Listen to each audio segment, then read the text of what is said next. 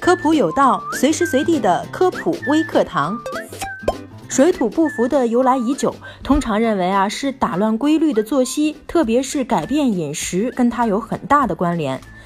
但是为什么吃的不一样就会水土不服呢？这到底是怎么一回事呢？今天就跟着小普一起来看看。近日，华中科技大学科研人员在肠道菌群可塑性研究中取得新的进展，揭开了肠道菌群在水土不服症状产生、发展和恢复过程中的变化规律。研究团队招募了十名志愿者，从北京出发，在特立尼达和多巴哥停留了六个月，然后返回北京。通过使用高密度采样的策略，收集了志愿者的粪便样本，记录他们的详细的饮食信息，对粪便样本进行分析，发现人类肠道菌群在较长时间跨度内受饮食改变而发生的变化规律。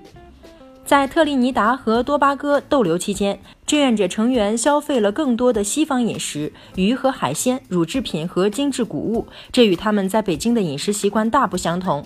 结果发现，这些食物的消耗量增加与肠道微生物群落结构的变化有着明显的关系。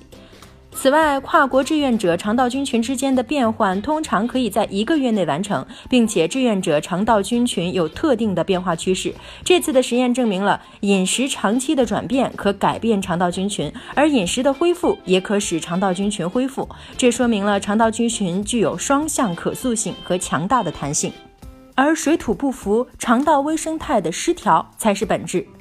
另外，水土不服在医学上并不是一个明确的诊断名称，而是一组症状的集中表现。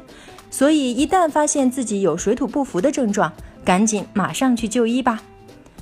好了，以上就是今天科普有道的全部内容了。非常感谢您的收听，明天我们不见不散。